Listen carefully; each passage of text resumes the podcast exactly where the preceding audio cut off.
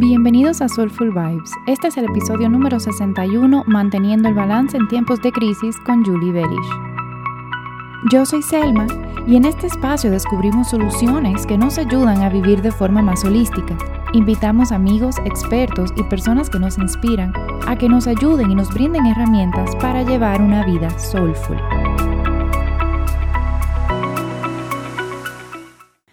Hola y muy bienvenidos a todos. Yo estoy súper emocionada porque hoy tenemos a mi mamá, Julie Wellish, que está de invitada en el episodio de hoy.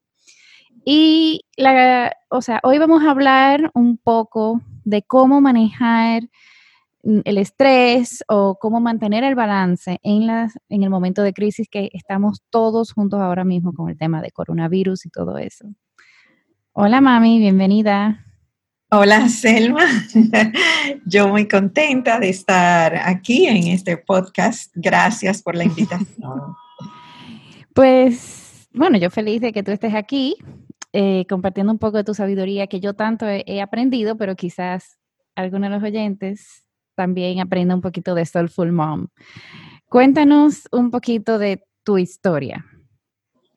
Bueno, yo soy oriunda de Sosúa, es un pueblo muy pequeño en el norte de la República Dominicana, eh, que se, conoce mundialmente como una colonia judía. Mi papá llegó de Austria y nosotros eh, nos criamos ahí, en Sosúa. Eh, está cerca de Puerto Plata, en la costa norte. Mi mamá es de Puerto Plata. Ahí hice mis estudios de primaria.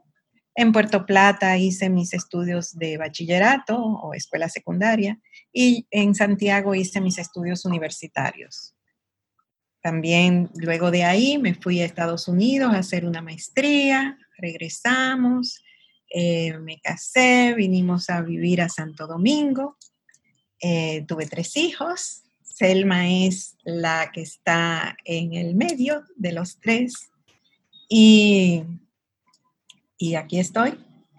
¿Y cómo entonces tú pasaste de la vida de la academia a la vida de yoga? Porque tú eres profe de yoga, tienes tus estudios. Sí, bueno, es eh, una historia de hace ya casi 20 años, donde empecé a practicar yoga eh, y me fui entusiasmando y luego decidí certificarme con mi profesora de yoga y ahí hice una doble titulación de 200 horas eh, y luego de ahí he continuado tomando otros cursos. Me fui a la India también, hice una certificación allá de 200 horas. Y, siempre me mantengo tomando cursos. Como también soy yoga terapeuta, pues eh, también hice otra certificación fuera del país. Esta fue en Creta, en Grecia, de 100 horas en Vini Yoga. Y formé mi centro de yoga ya de, que tiene 10 años, este año cumple 10 años. Yay. sí, y, y, ahí doy clases, imparto charlas para que las personas eh, se acerquen y colaboren con un voluntariado al que pertenecemos en mi profesora y yo y otras, y todo el que quiera pertenecer, que se llama VOY, eh, que, eh, desde donde ayudamos llevando útiles escolares, ropa y todo lo que necesiten niños eh, de, de montañas, básicamente, que tienen muchas precariedades porque viven muy lejos de la ciudad. Y entonces ahí llevamos también, bueno, todo nuestro amor para que ellos tengan la esperanza. Y bueno, eso es básicamente lo que hago. Ok, pues como saben, como bueno, como ya se dieron cuenta, en realidad el yoga primero llegó a donde mi mamá y después llegó a donde mí. Yo recuerdo todavía, mami, no sé si tú recuerdas la primera vez que tú me llevaste a una clase de yoga, que yo tenía como 17 años, que no me gustó para nada. Que me Yo creo que tú tenías menos, yo creo que eran como 15. Y que me aburrió horrible y que yo no me gustó. Es más, yo hacía mucho pilates y esquí y todo eso. Y ya después un poquito más vieja fue que empecé a adentrarme un poquito más en el yoga. Y, y para el tema de hoy, yo creo que, que, es importante hablar un poquito de por qué yo pienso que mi mamá es la persona perfecta de hablar de cómo podemos manejarlo en tiempos de crisis, cómo mantener el balance. Porque lamentablemente nos han pasado algunas cositas que han, bueno, de aprendizaje, podemos decir. Eh, vamos a hacer como algunas, algún pequeño recuento, vamos a tratar de dejarlo lo más corto posible, de, de situaciones en la vida que se nos han presentado. Bueno, cuando yo era pequeña y ahora ya un poquito más después de grande. Eh, cuando yo tenía ocho años, a un primo de mío, por el lado de mi papá, lo secuestraron y murió de una forma muy violenta. Em, pero yo todavía recuerdo cuando nos, cuando mi papá y mamá nos dieron la noticia, y ahora después de grande, yo solo recuerdo cómo, o sea, como a una niña de 8 años, a mi hermano, ¿cuánto tenía Guillermo? 11. Sí. Como 11 años, y a mi hermana de 6, cómo vienen y le dicen la noticia, porque yo todavía recuerdo, a mí no se me olvida que, eh, bueno, cuando tú viniste y nos dijiste, como que José, José tenía 12 años. Sí, bueno, lo que pasa em. es que primero eh, vivimos eh, las horas interminables, que fue básicamente, fueron como 24 horas sin dormir, eh, donde estábamos buscando al niño y ustedes, y ustedes estaban, por eso, y ustedes estaban pendientes de qué, de qué iba a pasar, si había aparecido o no. O sea, ustedes estaban muy al tanto desde el primer momento de la situación en la que se, José no aparecía. Eso era lo que les decíamos a ustedes. No sé si tú te acuerdas bien. No, yo lo que yo recuerdo fue que tú me dijiste, eh, yo llegué a la sala y ya Guillermo lo sabía y Guillermo estaba llorando. Y, y yo recuerdo que tú dijiste a mí a Claudia, mira, José está desaparecido, hay mucha posibilidad de que él esté muerto. Su papá y yo vamos a salir hoy a buscarlo y ustedes se van a quedar con yo ni, ya, después de ahí, yo no, con bueno, yo no recordaba muy bien con quién era que nos íbamos a quedar. Ya yo no recuerdo más de ahí. Y yo recuerdo que mi reacción fue que yo me empecé a reír. Eso yo no recuerdo. Ay, yo sí, yo no, pero yo te lo pregunté y tú me dijiste que posiblemente era que me puse tan nerviosa que, que mi reacción fue reírme. Sí. Pero entonces, ¿cómo, cómo tú y papi eh, asumieron eso porque ustedes también estaban, o sea, dolidos, pero mantener la fuerza para tía también y tío. Sí, eh, bueno, eh, tuvimos que utilizar toda la, hacer uso de, la calma, de, de eh, pensar las cosas muy bien antes de de hablar con ustedes. Nos pusimos de acuerdo, eh, eh, tu papá y yo, de cómo íbamos a hablarles, pero siempre con la verdad, porque eh, no sabíamos, o sea, como íbamos a estar también dándole apoyo a Tita en su casa, no sabíamos si alguien podía llamar por teléfono y sin, ¿verdad? Sin saber, pues hablarle a alguno de ustedes que contestaran el teléfono y decirles las cosas tal cual son. Entonces, nos consideramos que lo primordial era que ustedes estuvieran informados de todo a través de nosotros, con la verdad, de, cómo nosotros conocíamos los hechos y cómo nosotros estábamos empapados de primera mano, ¿verdad? First hand de, de la información y asimismo claro, utilizando un vocabulario apropiado para ustedes, le fuimos pasando la información poco a poco. Y sí, eh, les fuimos diciendo, eh, está desaparecido, no sabemos todavía dónde está, quizá esa parte tú no la recuerdas, pero esa fue como que la preparación. Eh, y ya cuando apareció muerto, bueno, primero nosotros tuvimos que darle el apoyo a Tita, ¿verdad? Que porque estábamos allá cuando supimos la trágica noticia. Y después de eso, entonces nos armamos de valor para venir a, decírselo a ustedes. Eh, entonces, eh, lo que pensábamos era eso, que sobre todo mantenernos dándoles a ustedes, esa, manteniendo esa comunicación con ustedes para que cualquier pregunta, y, le, y no solamente cualquier pregunta que surgiera de ustedes, sino que les preguntábamos, ustedes están entendiendo, ¿qué no entienden? Díganos, ¿qué quieren saber? ¿Qué, les podemos, qué, qué, qué, qué está pasando por la cabecita de ustedes? Díganos. Y así manteníamos nosotros ese diálogo esa comunicación para que ustedes no se fueran creando en ustedes una algo. Una historia que no era real. Una historia que no era real. Y, y que sacaran, sobre todo que sacaran lo que estaban pensando, para entonces, en base a eso, nosotros poder ayudarlos a sobrepasarlo, ¿verdad? Porque era su primito que ustedes eh, querían mucho. Sí.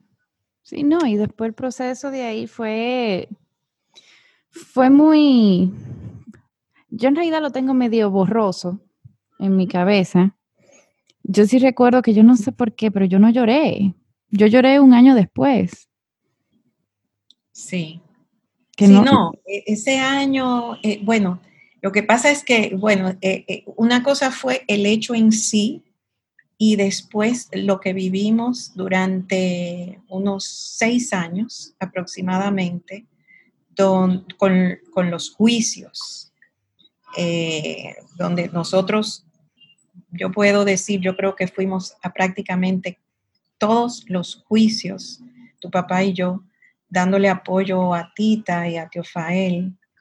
Eh, y esa parte también era desgarrante y y para ustedes era muy fuerte porque, ah, el juicio, ustedes querían saber y qué se hacía ahí, qué se habrá, que si teníamos que ver al asesino y, todo eso ustedes lo preguntaban y nosotros le contábamos, ver, claro, ¿verdad? versión, versión PG. asequible para, exacto, para ustedes. Y, fueron seis años bastante fuertes. Eh, suerte que nosotros, bueno, al estar en eso, de alguna manera, bueno, una, una vecina nuestra, unos vecinos muy queridos, Arelis y Rafael, eh, nos hablaron del movimiento de paz interior. Y entonces, tu papá y yo y Tita entramos al movimiento. ¿Tú puedes contar un poco para la gente que no sabe qué, en qué consiste ese movimiento. Sí, el movimiento de paz interior eh, es, porque quizá hay muchos movimientos de paz interior, pero esta que funcionaba aquí en República Dominicana eh, era un movimiento que lo creó Francisco Cole, un señor que falleció, yo no lo llegué a conocer, él falleció relativamente joven, y una hermana de él, doña Telma Cole, junto con doña Mirza, no recuerdo el apellido, eh, continuaron el movimiento que él empezó.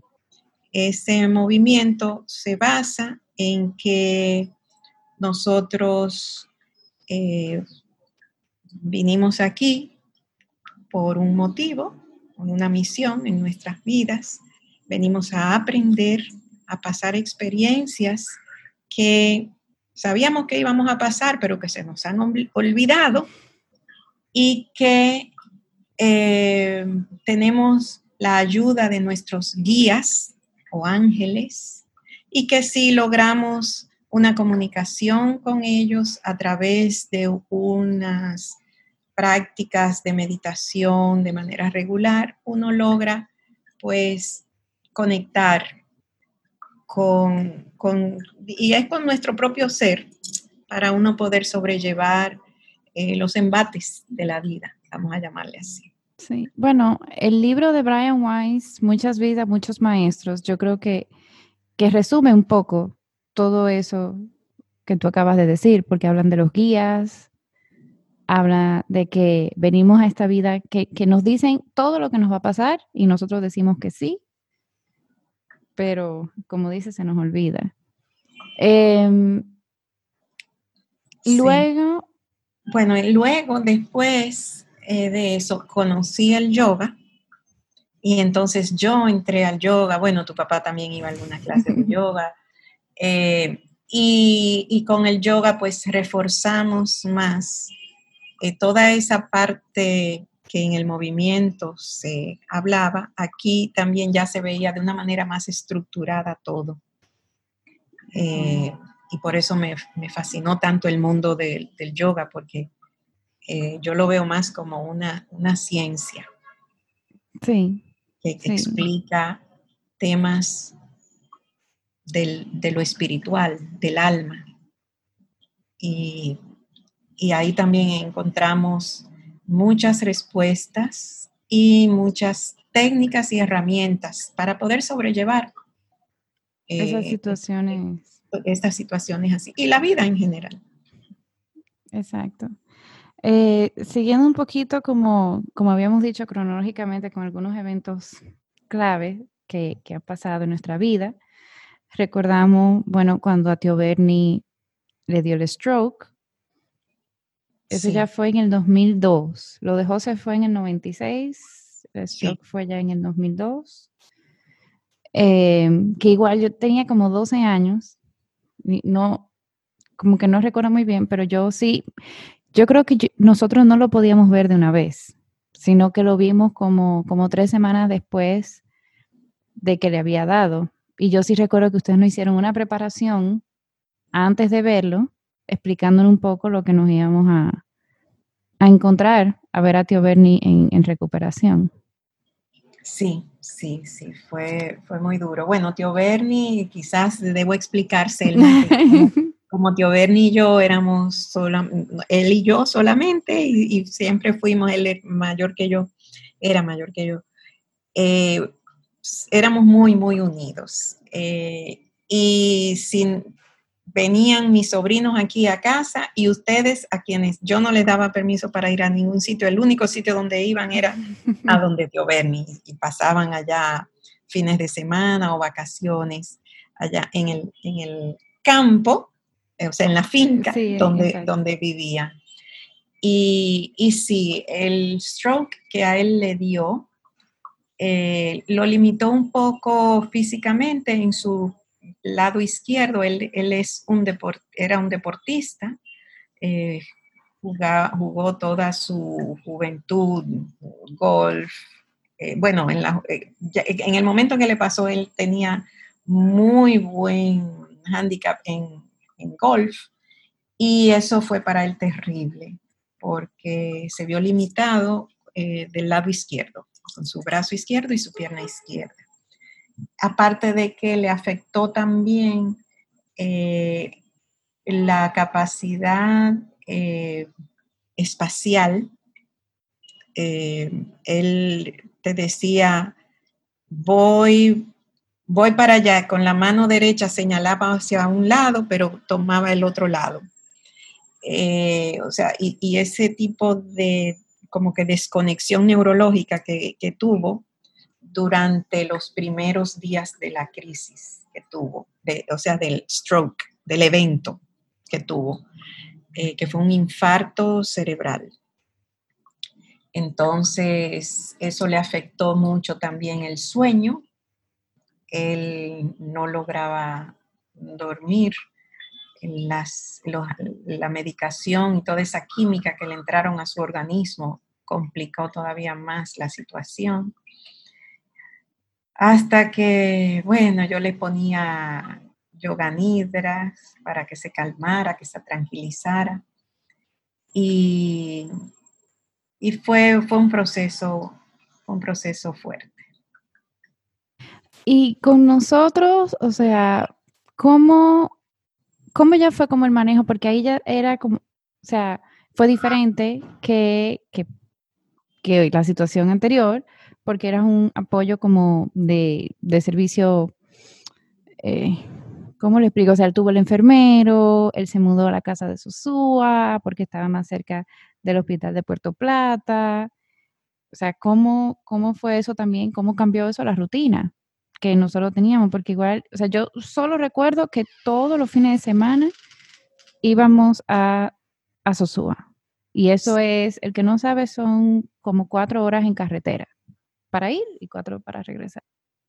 Sí, suerte que coincidió con el verano y que ustedes no tenían así la escuela regular, ¿verdad? Y podíamos hacer eso todos los fines de semana para, para darle apoyo a, bueno, y estar con él, porque él se sentía muy bien eh, con nosotros hasta que se fue recuperando poco a poco. Eh, también él vino aquí a la capital y, estuvo en terapia aquí en la capital. O sea, fueron, sí, fueron momentos muy difíciles y con ustedes, bueno, lo fuimos manejando eh, también, explicándole todo desde un punto de vista PG, como tú dices, eh, para que lo fueran entendiendo. Claro.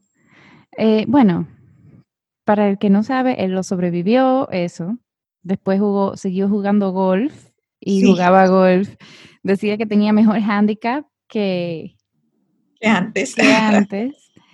Eh, y, y sí, o sea, el, año pasado, no hace, ¿cuánto fue? Hace tres años. en diciembre del 2018. Él falleció, eh, pero antes de eso le habían diagnosticado cáncer. Em, leucemia. leucemia. Pero sí también, o sea, yo siento que cuando uno lo ve todo desde un enfoque un poco más espiritual, o como uno, cuando uno tiene ese anchor espiritual, yo siento que ese duelo es como más, más, no más fácil, pero más llevadero. Bueno, yo creo que es que eh, la forma de uno verlo es diferente. Y eso ayuda a uno a entender que no somos solamente el cuerpo, somos el alma. Y que el alma no, no muere, el alma sí. Por lo menos así yo lo veo. Y que aunque físicamente yo no pueda llamarlo por teléfono, ¿verdad? Hablar con él, escuchar su voz, pero yo sí puedo desde mi corazón y mi pensamiento, pues, eh, tenerlo y saber que él tuvo, cumplió con su misión, la cual terminó en este plano, y hizo el cambio a otro plano para continuar. Exacto. Exacto. Y em, bueno, ya con, la, el próximo momento de crisis así grande que se nos presentó después de lo de Teo Bernie, que fue en 2002, fue eh, la muerte de papi en el 2011, que fue ya, ya ahí yo era adulta, o sea, yo tenía 23 años, Guillermo tenía 25, 26, y Claudia tenía, ¿cuánto tenía Claudia? 20. Sí. Em, y, y sí, o sea, ese, yo creo, o sea, después de, de, lo de papi fue que yo me metí de lleno en el yoga. Y fue que también después de ahí empecé con Ayurveda y todo eso. Em, pero, pero ¿cómo, o sea, tú dirías que que fueron algunas cosas que, que tú hiciste para igual mantenerte en balance, mantener la resiliencia y seguir adelante. Y seguir adelante no sufriendo, sino realmente disfrutando la vida, porque eso fue en el 2011 y ahora tu, tu vida es muy buena. Bueno, Selma, eh, tu vida, mi vida, sí, yo yo no me puedo quejar de mi vida. Eh, los tengo a ustedes. Eh, y, y así, sí, no sé si tú quieres abundar, que no mencionaste. Eh, tu papá murió de una, para que las personas que nos escuchan lo sepan. Él fue asesinado de 12 tiros sin motivo ni una explicación lógica de lo que pasó, que no, vamos a entrar quizás en, explicarlo.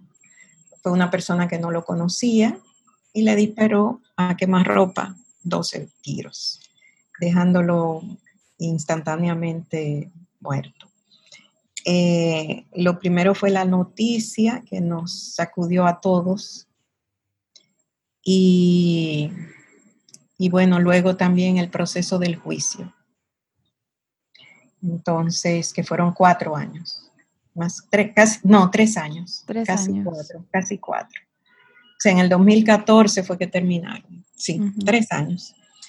Eh, donde ahí también teníamos que estar eh, en cada juicio en presencia del asesino y teníamos que mostrar fortaleza a la vez que ecuanimidad. Y, y lo que sí pudimos lo, y lo pudimos lograr y pudimos también de alguna manera entre nosotros, porque eh, por ejemplo, Claudia, que vivía afuera, pero era el mismo sentir de nosotros y a veces hacíamos pues llamadas eh, en conferencia con ella también, que fue muy duro para ella no, no pasar aquí esos meses también de ese duelo. Eh, pero lo que a los cuatro, ustedes tres, Selma y yo, tuvimos la suerte de que en, ningún momento sentimos ese, digamos, odio hacia, hacia la persona que cometió ese hecho. Y eso yo creo que nos ayudó mucho. Sí. Mm. Porque pudimos cerrar un ciclo y, y no arrastrar un sentimiento que, iba a ser un lastre, que iba a ser algo muy difícil de eliminar. Eh, no hemos olvidado, ¿verdad? Lo claro. pero, pero no tenemos odio en nuestro corazón. No, y miedo, miedo tampoco. Ni miedo. Al principio yo lo tuve, al principio sí. Yo recuerdo que de las primeras cosas que yo hice aquí en casa fue poner una, una puerta multilock en, en la parte de atrás. ¿Te Selma? Yo recuerdo. En la escalera de, de, este, de atrás del apartamento, porque adelante ya teníamos una desde hace muchos años. Y sí, yo tenía una inseguridad, un miedo, un poco de miedo. No, y yo recuerdo que como un mes después yo tenía, eh, yo estaba terminando la maestría y tenía clase en la universidad de 6 a 10 de la noche. Ah, y que tú le pediste a, a Emmanuel, bueno, él era como mano derecha en el trabajo de mi papá. Eh, y yo iba escoltada a la universidad. Sí. Sí, sí. Bueno, sobre todo también esa parte eh, no era un, era porque de la otra parte, la parte del asesino, eh, demostraban él y su familia como que los culpables de que él estuviera pasando por esa situación por juicio éramos nosotros. O sea, de hecho, yo no sé al día de hoy, pero él no asumió en ningún momento eh, responsabilidad de su actuación. Eh, decía que él no había hecho nada.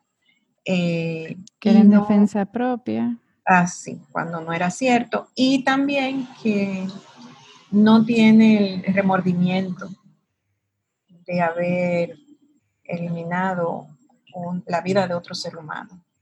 Entonces se comportaban en el juicio él y sus familiares y allegados de una manera muy agresiva hacia nosotros y todos, todos los que, quienes nos acompañaban en, los juicios, porque ese fue un evento que sacudió, igual que el caso de, del niño nuestro, sobre nuestro querido José, fueron dos casos que estremecieron a, la, a toda la sociedad dominicana y salían publicaciones a diario en el periódico, comentarios en la, televisión, en radio.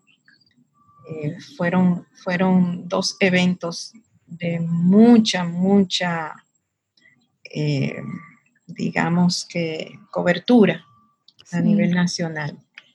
Y, y entonces fue mucha gente a darnos apoyo a los juicios.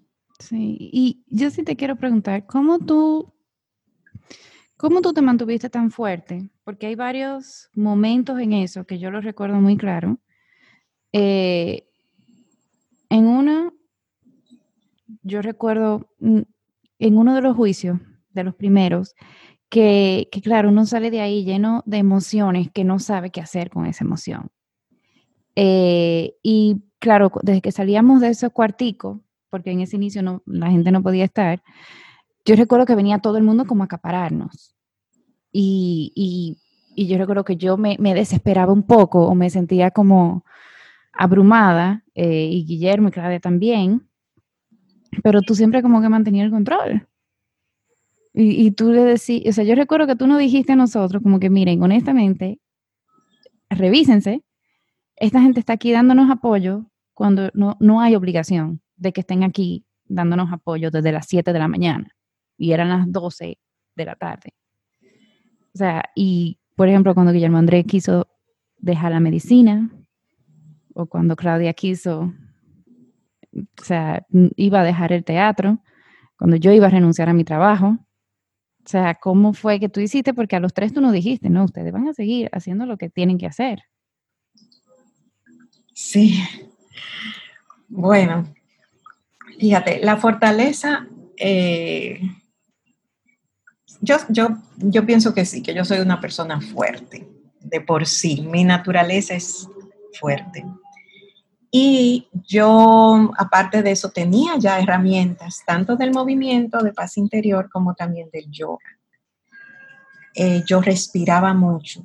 O sea, Digo, yo Todavía respira. Todavía respiro. Pero lo que quiero decir es que hacía muchos pranayama. Okay. muchas prácticas de respiración puntuales, ok, específicas, con, con el fin de, de relajarme más. Eh, por la noche, eh, antes de dormir y por la mañana levantarme.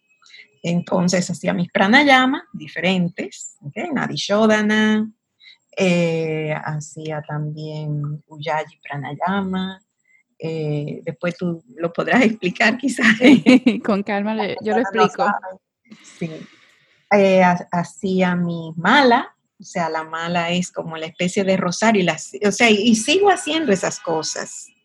Y también en cualquier momento, si por ejemplo eh, por la noche yo trataba, o temprano en la mañana yo trataba también de hacer algún yoga nidra, escuchar algún yoga nidra de lo que, o grabados por mí o grabados por Heidi, eh, mi profe de yoga. Y eso yo digo que me, me fue ayudando. Claro, y otra cosa fueron las meditaciones bueno, tú sabes, Selma, que meditando era que me salían a mí también todos esos, yo digo poemas y no están viendo mis deditos, pero... Entre comillas. Eh, pero fue mi forma de yo sacar el dolor que yo sentía. Entonces, eh, eso, eso fue básicamente eh, lo que yo hacía. Y era constante, o sea, todos los días, todos los días. Y yo pensaba en ustedes tres que todavía estaban, ¿verdad? Eh, no, no estaban graduados. Bueno, Guillermo Andrés ya era médico general. Estaba preparando para hacer su especialidad. Estaba estudiando para irse a Estados Unidos, ¿te acuerdas? Hacer los exámenes del STEP. Tocaban en enero y lo de tu papá fue en noviembre. Entonces, y tú, ¿verdad? Que ya estabas con tu tu trabajo y ya tenías tu, tu, tu, primera profesión. Y Claudia, que todavía no había terminado su, su primera profesión. Entonces, eh, saqué por ustedes, Selma, por eh, doña Rosalía, tu abuela, tus dos abuelas también, saqué fuerzas.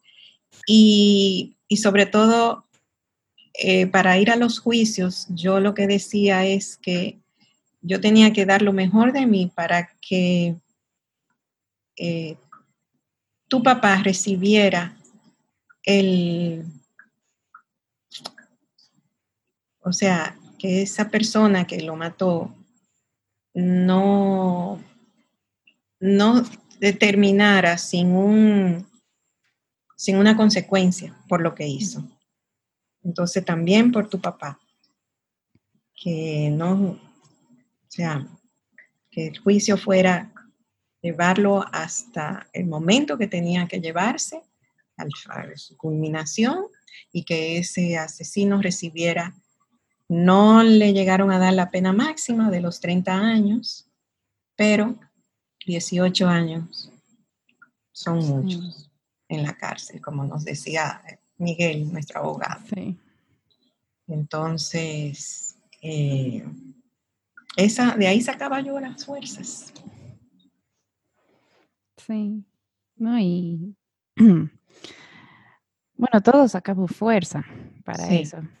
Yo, a mí sí me pasó que yo duré un año, yo siento que fue un año zombie, como que no, no, no, no, no lo recuerdo bien, no, no hacía más nada fuera de, o sea, yo iba a trabajar y volví a la casa y juicio y ya.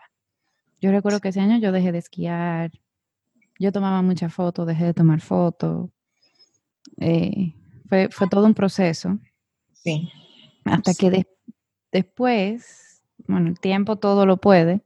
Como dos años después fue que yo me fui a Londres a hacer la, la, maestría.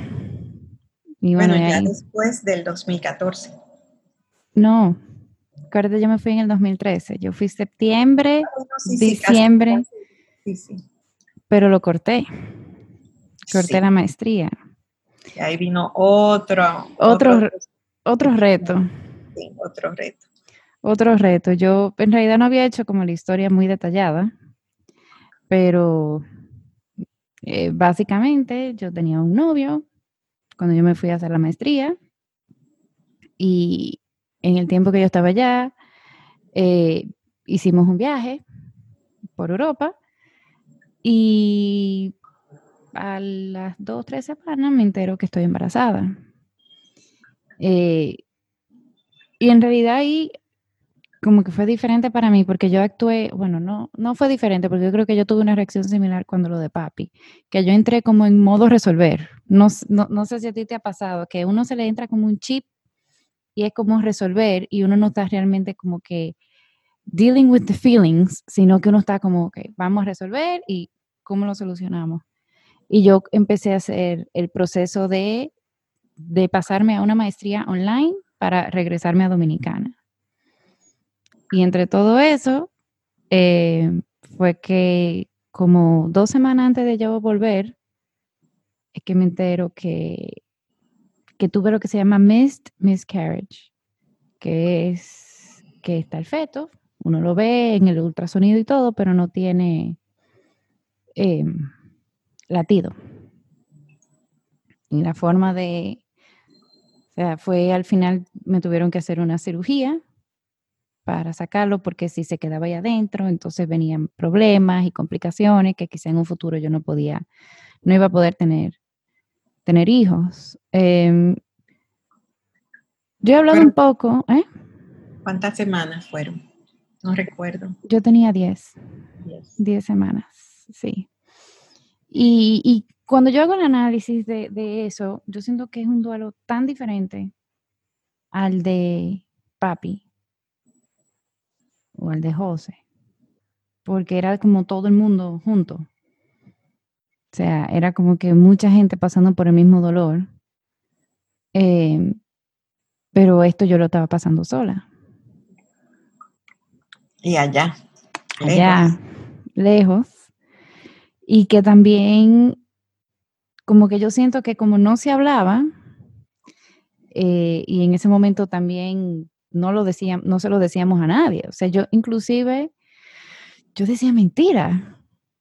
Cuando me preguntaban por qué yo volví, yo decía que era por el juicio de papi, que estaba en la Suprema. Sí, bueno, ah, vamos, dejamos hacer un paréntesis. ¿Tú te acuerdas esas llamadas que hacíamos? Eh, tú, Guillermo, Me llamo Andrés, Claudia y yo. Sí. Dándote apoyo. Sí, sí, no, eso fue muy importante. Sí, sí. Periódicamente, porque también debo de decir que a través de, la crianza de ustedes, y para que, bueno, tú lo sabes, para que las personas lo sepan, nosotros hacíamos lo que llamábamos reuniones en casa. Sí, las reuniones familiares. y ahí cada quien expresaba eh, qué no le gustaba del otro, cómo se sentía y demás. A veces se peleaban, pero al final, bueno, pues se resolvían las cosas. Entonces a Selma, eso fue lo que hicimos, que le dimos apoyo. Eh, incluso veíamos la posibilidad de que yo me fuera a, por lo menos a estar, aunque sea unos días con ella, porque ustedes se imaginan lo, desesperante que era también para mí ver a Selma que estaba pasando por todo eso, que iba al médico, que iba a, y yo no poder estar ahí también dándole el apoyo, y ella iba solita. Entonces, eh, vimos eso, pero entonces ya cuando en la última de las visitas que tú fuiste allá a, a la ginecóloga, al ginecólogo, él recomendó eso, que se, digo que ya dijo que ya no, ya no se sentían los latidos. Entonces, bueno, ahí es que tú decides ya venir para acá. Que, que también fue mejor porque eh, online resultaron mejores los profesores. Sí, todo resultó mejor. Eh, y si no hubiera sido porque yo empecé ese proceso de estar en una maestría online, quemo la materia. O sea, quemo todas las materias, porque yo dejé de ir a la universidad. O sea, esa última, esas últimas dos semanas, yo no iba a la universidad, yo recuerdo que yo adelanté ese vuelo, yo lo adelanté como cuánto, como cuatro veces. Sí, sí. O sea, porque me, me entró como una desesperación que yo necesitaba volver. O sea, era como que ya yo no puedo seguir allá, no puedo, no puedo, no puedo, no puedo. Me tengo que devolver. Y... Selma, ¿tú te acuerdas que el día de la operación fue el día que murió tía Nereida? Sí. Sí, yo lo recuerdo que fueron al final, estaban Tita, Carla y Claudia en el hospital y tú te fuiste con abuela Tata para Puerto Plata. Con una hermana de abuela Tata, sí, la hermana mayor. Ya después de la operación, sí. sí fue Porque no me voy a adentrar mucho en este tema, pero el que iba a ser papá tomó las mejores decisiones que él pensaba que eran en ese momento. Pero Mm, quizás su miedo se apoderó un poco de él y no, no fue mucho apoyo, en realidad. Entonces, eh, para mí la familia fue muy importante. Y ya lo que pasó después de ahí, bueno, en realidad en ese momento, con, con, el, con la pérdida, fue que yo empecé a hacer los yoganidras. Ahí fue que Carla me mandó unos yoganidras eh, porque la primera vez que dijeron que no había latidos, yo en mi cabeza era, no, eso es mentira, el médico se equivocó y yo fui como a tres médicos más. Todos me dijeron lo mismo. Eh, y ahí fue que yo empecé a hacer como activamente los yoga Y ya después cuando yo volví a Santo Domingo, yo empecé a ir donde una psicóloga también para, para lidiar con eso de, como, ¿cómo se diría? Como face on, como... Sí, enfrentarte a la situación. Enfrentarlo y no dejar, y no dejarlo ahí que se vaya como... como bueno, trabajar ese duelo porque era un duelo. Sí, sí, y, exacto, fue un duelo, pero, pero es eso, fue como un duelo solitario. Sí. O sea, porque la única que estaba dolida era yo. Ustedes estaban preocupados por mí y, preocupados por mi salud, pero yo creo que ese dolor de, de, pérdida, de que perdí a alguien, sí, no sé si tú lo sentías también. Claro, pero no como tú. sí. Y bueno, lo bueno es que me pude cambiar el programa online y no perdí ninguna de las dos becas, porque yo tenía beca de la universidad y beca de, del gobierno dominicano.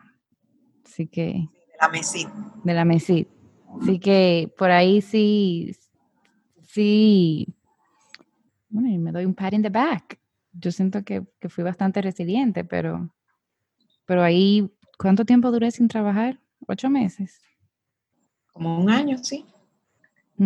Hasta que entré al banco. Y mi primer día en el banco conocí a Mauricio. sí. sí. Así mismo. Y ya después de ahí, bueno, ya como que volví a la rutina, empecé a trabajar en el banco, terminé la relación que tenía. Eh, y después de ahí fue que yo me certifiqué como profe de yoga. Y ahí fue que yo conocí a Yurveda también. Así que, y el tema es que ya, bueno, luego de ahí, abuela Rosalía, entonces, la mamá de papi, entra en un proceso eh, de depresión. Sí, sí, pero y de deterioro físico por eh, su condición de EPOC. También ella había sido fumadora y tenía una deficiencia pulmonar. Eh, aparte de que eso también le causó una osteoporosis eh, grave y ella empezó a quedarse en la cama, no se quería levantar. Eh, venía un terapista a darle terapia, pero en un momento en que tuvo una crisis respiratoria, eh, hubo que entubarla. Eh, le hicieron una... Eh, traqueostomía. Una traqueostomía, gracias Elma. y no me venía el nombre. Y eso, entonces, a partir de ahí, eso le limitó su comunicación, no podía hablar. Ella estaba consciente, todo el tiempo, escuchaba, pero no podía hablar y no podía tragar, por lo que entonces hubo que hacerle también un orificio en el estómago para alimentarla por ahí. Entonces, así ella se pasó el último año de su vida. Y fue muy, era un cuadro muy triste, eh, porque cada día se iba apagando. Y para todos nosotros que la conocimos, como era ella, glamorosa, fuerte, llena de vida, y llegar a, ese punto, pues, pues para nosotros era también una situación muy, muy triste. Fue un año, un año Sí, o sea, prácticamente convertimos la habitación de ella en una habitación de hospital. Sí, sí. Y ahí también teníamos que utilizar más que nunca todas esas herramientas y todos esos recursos que ya conocíamos del, yoga y, y practicar, practicar y cuidarnos, cuidar nuestra salud física yo soy vegetariana desde hace casi 20 años, yo diría, eh, porque yo empecé, déjame ver, como, sí, como más de 15, más de 15, no sé exactamente, eh, pero yo duré dos años haciéndome vegetariana. Y, lo que me di cuenta es que hay, comidas, hay tipos de alimentos eh, que eso se ve en la ayurveda, lo que son rayásicos, tamásicos y demás. Y eso, eso es así. Eh, yo creo que también el tipo de alimentación que uno tiene eh, es muy importante para uno poder mantener la vitalidad, la energía y uno poder tener también la claridad mental y la ecuanimidad. Entonces, aparte de, lo que uno come por la boca, ¿verdad? Lo con lo que uno se alimenta a través de los ojos, a través de lo que uno escucha, a través de lo que uno hace, todo eso influye. Y, aunque estamos metidos en el mundo, ¿verdad? Porque no es que somos, eh, no nos aislamos de nada de eso, pero yo sí, por ejemplo, de noche yo no escucho noticias de la televisión, ni veo televisión, es más, yo veo muy, yo no veo televisión. Si, si veo algo, es un documental que me interesa, una película específica que me interesa, pero no, no, las noticias, y sobre todo de noche, no las escucho. Y tampoco leo los periódicos para, para no contaminar eh, mi paz. Yo lo veo así. Y ahora con el tema del coronavirus, lo que está pasando, o sea, aquí en Panamá, bueno, estamos grabando este episodio viernes 13 y están casi declarándolo en estado de emergencia. Panamá. Eh, han cancelado casi todo. En Dominicana ya empezaron a cancelar eventos. Sí. Aquí se está trabajando desde la casa. ¿Cómo? O sea, ¿qué nosotros le podemos decir a las personas que nos están escuchando? Que, que sí, o sea, desde el punto de vista de nuestra experiencia, en situaciones de crisis sí se puede mantener una actitud tranquila, sí se puede mantener una actitud de balance, pero ¿cómo? Bueno, en primer lugar, eh, hay que partir de la realidad de cada quien y cada quien tomará lo que pueda incorporar en su vida y que considere que le ayuda yo digo que el aire es gratis todavía. Entonces, eh, por, bueno, en tus podcasts hay, eh, se habla de pranayama, de los diferentes tipos de respiración. No, hemos profundizado tanto en eso. Ah, pero no sé si de repente podemos hacer una sesión con los patreones. Ah, es verdad. Hacemos una sesión de pranayama para enseñarle cómo lo podemos hacer. Sí, eso es importantísimo. Eh, respirar oxigena no solamente nuestros pulmones, nuestro sistema sanguíneo y nuestro cerebro, sino que respirar nos proporciona una, una calma. Y hasta quita el miedo, yo diría. Fíjense que hasta a los niños pequeñitos, cuando van a sacarse sangre en un laboratorio, un laboratorio le dicen, ok, Ahora, por favor, respira profundo. Ah, y ya pasó. Y se siente menos. Entonces, yo creo que ese es un recurso que aun cuando las personas no tengan en su vida como la práctica del yoga, pueden incorporarlo. Respirar profundo y con conciencia. ¿Cómo? Bueno, inhalo profundo por la nariz. Cierro mis ojos preferiblemente. Si puedo retener un momentico, retengo y luego exhalo por la nariz y hacerlo de manera pausada. Si quieren, hasta pueden contar. Inhalo uno, exhalo uno. Y así continúan. Quizás hasta se van a marear al principio porque cuando uno se oxigena correctamente, eh, produce ese mareo. No se asusten, sigan. Después ya no se van a marear.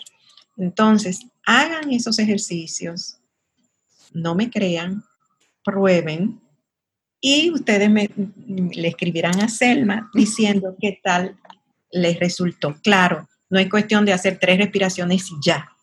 No, es tomarse, aunque sea eh, tres minutos, cinco minutos, y si pueden ir poco a poco incrementándolo. Hacerlo primero una vez al día, después aumentenlo. Lo hacen cuando se van a dormir, van a dormir mejor y luego lo van a ir haciendo.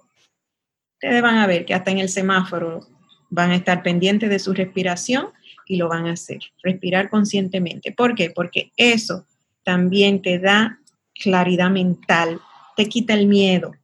Actualmente es lo peor que yo encuentro que tiene esta pandemia, es el miedo que ha generado en las personas. Se trata de una gripe. Es una gripe que una gripe, que no es el coronavirus, cualquier otra gripe, presenta los mismos riesgos para personas envejecientes, personas con dificultades respiratorias, personas con diabetes o con alguna otra condición del sistema inmunológico o cualquier otra afección que tengan. Y hay personas que han muerto de otros tipos de virus, de la gripe. Entonces, ¿cuál es el pánico que hay ahora? Ah, bueno, ah, que se propaga más rápidamente. Bueno, entonces restringe tus salidas, sobre todo a lugares donde tú no controlas o no tienes acceso a un control de tu ambiente, eh, incrementa la higiene, etc. Pero sobre todo, cálmate, trabaja en ti, trabaja en tu sentido común, que no te dejes llevar de, lo, de la multitud. Y eso te lo proporciona un cerebro bien oxigenado. Entonces, aparte de la respiración, también para ayudar con el virus específico de la gripe y mejorar la respiración está la práctica del neti, eh, que es el lavado de la nariz.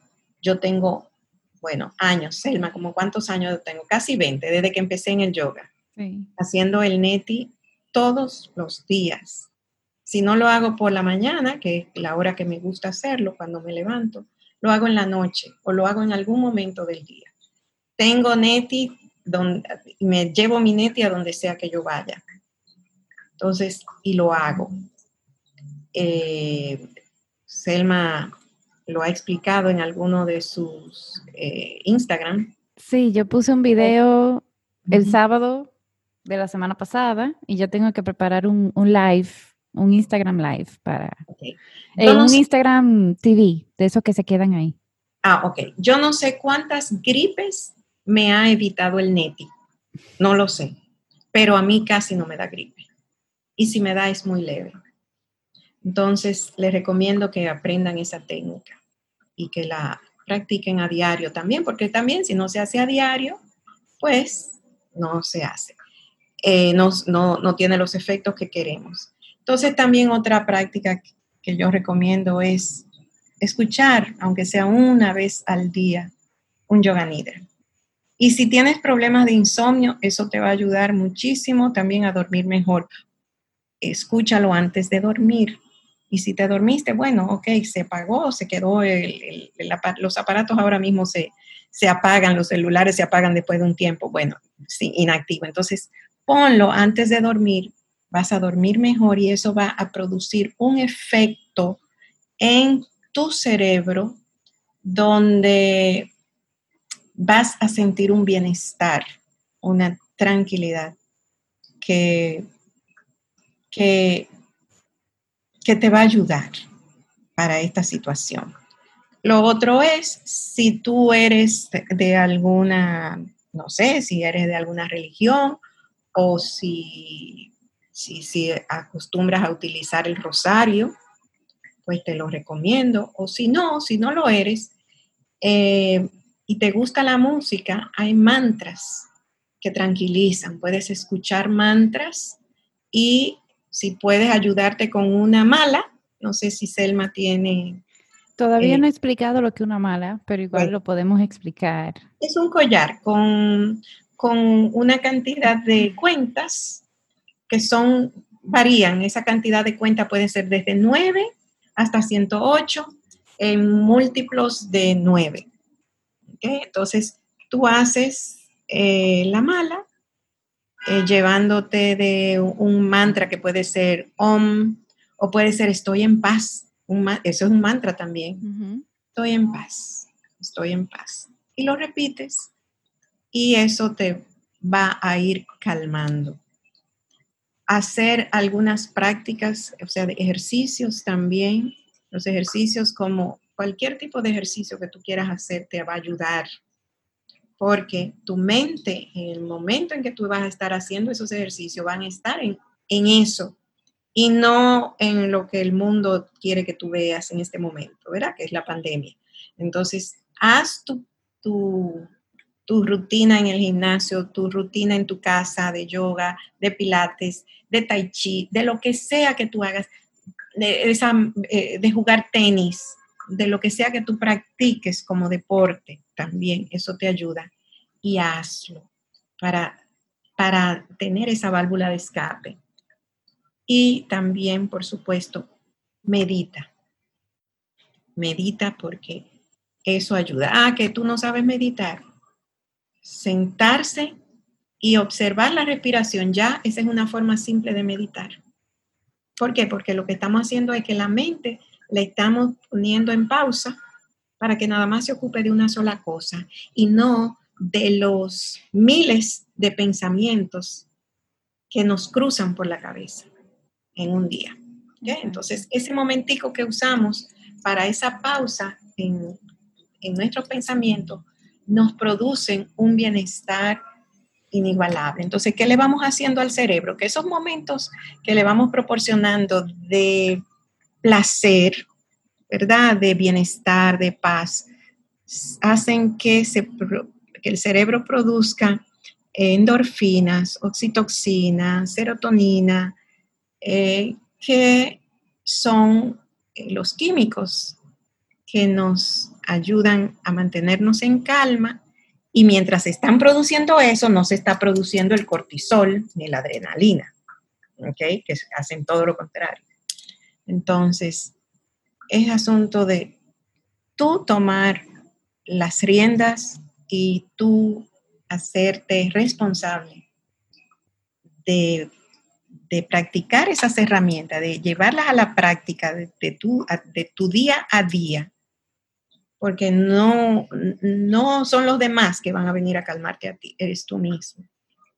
Entonces, yo encuentro que todo eso puede ayudar. ¿Qué más? No, yo creo que son tips buenísimos que la gente puede aplicar de una vez y, que, y que sobre todo va a ayudar a mantener la calma en este momento de, de incertidumbre y de estrés y de y de miedo. Sí, sobre todo el miedo. Que en realidad no, nos ayuda a nadie. Así que yo creo que estos tips son fáciles. Confieso que el pranayama se me, se me había olvidado un poco en Soulful. Lo voy a volver a, incluir. y bueno, mami, gracias por, por ayudarme y por apoyarme. Eh, gracias por invitarme. Sí.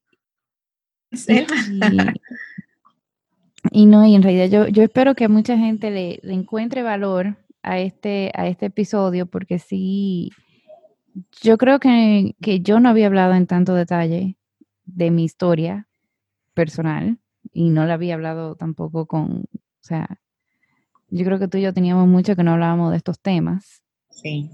Em, y aunque sean duros, yo sí creo que lo importante es cuando aprendemos de ellos, que por qué, por qué nos hacen crecer, por qué nos hacen ser mejores personas, aunque duelan en el momento. Sí, y bueno, a propósito de eso que tú dices, que no, que hace mucho que no hablábamos de eso, Selma, porque digo, yo creo que tan, bueno, en la familia, ¿verdad? Ustedes tres y yo, tenemos por norma que si algo que pasó ya está en el pasado. Entonces, eh, no, no, ¿qué ganamos yéndonos al pasado y quedándonos en el pasado? Nada. Tristeza y revivir demasiado esos sentimientos. No es que uno eh, lo quiere, quiere tapar el sol con un dedo, no, no se trata de eso, sino de poner las cosas en su lugar. Ya el pasado pasó Estamos en el aquí y en el ahora. Y tomando el tema de la pandemia, ¿para qué nos vamos a ir a mañana?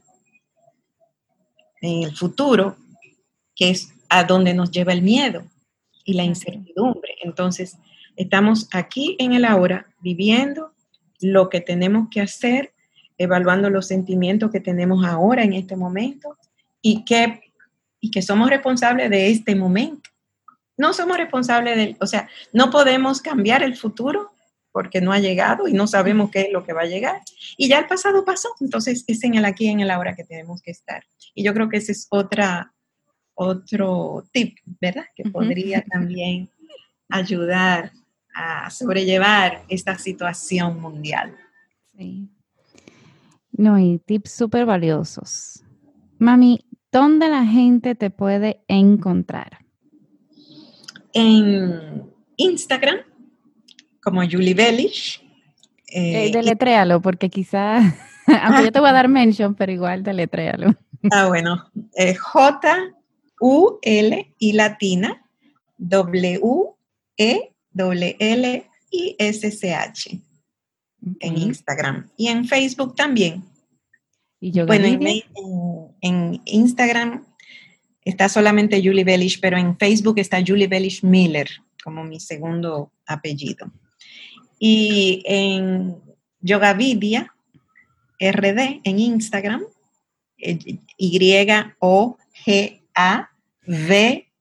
corta, V, y D-Y-A. RD. RD, eso es en Instagram. Y en Facebook, Yogavidia Santo Domingo. Se ve un logo de una silueta meditando. Sí, yo igual siempre doy mention tanto en la descripción del, podcast como en las redes sociales también. Em, entonces, mami, hay una pregunta que siempre le hacemos a todos nuestros invitados y que tú no vas a hacer excepción que es, ¿cuáles son las tres cosas que tú haces para tener un estilo de vida soulful? Bueno, yo más o menos lo he dicho a través de, es verdad, de la entrevista. Hago mis prácticas eh, a diario. si no puedo hacerla todas, hago por lo menos, por lo menos una o dos de las prácticas diarias que, que normalmente, ¿verdad? practico, valga la redundancia. Eh, sonrío. Yo pienso que la sonrisa me ayuda eh, a recorrer el camino y a la vez las personas ven esa sonrisa y me devuelven sonrisas. Entonces, me lleno de sonrisas cada día. Eh, y lo tercero es eh, dar amor en todos los sentidos, eh, dar amor a los seres queridos míos, a, ustedes, mis hijos, a mami, a todas las personas alrededor de mí y también a mí. Claro. Pienso que eso, eso es lo importante. Esas, tres cosas. No, y son cosas muy valiosas. El sonreír, yo creo que otra invitada más lo había dicho, eh, y en realidad es muy poderoso, porque alguien que tenga de repente un mal día y uno le sonría, ya eso le mejora el día. Sí. Em, pues mami, muchas gracias de nuevo por, por acompañarme a, a contar una historia o partes de nuestra historia que de repente no son las más bonitas, pero sí llenas de aprendizaje y de crecimiento. Eh, le queremos dar muchas gracias a todos los que nos están escuchando. Eh, de verdad que espero que esto le, agregue valor. Si tú tienes alguna pregunta o comentario, nos puedes escribir al correo podcast soulfulvibes.com. También estamos en Instagram que es arroba Soulful Vibes Podcast. Siempre estoy súper activa en, Instagram. Y te invito también a que entres a patreon.com slash soulfulvibes, que ahí es una comunidad donde ofrecemos tips. Bueno, Mami va a ofrecer una sesión de pranayama también. Ofrecemos cursos online eh, y muchísimas otras cosas más. Tenemos un ebook de introducción a Ayurveda. Y, te invito a que vayas y, formes parte de la tribu, porque en realidad yo creo que yo dije esto en el correo que mandé hoy, hablamos de todo ahí, que quizás no te sientas cómodo hablando en otro entorno, pero en Patreon, o sea, en Ayurveda se habla de todo hasta they are poop. Y te doy muchas gracias por escuchar. Namaste.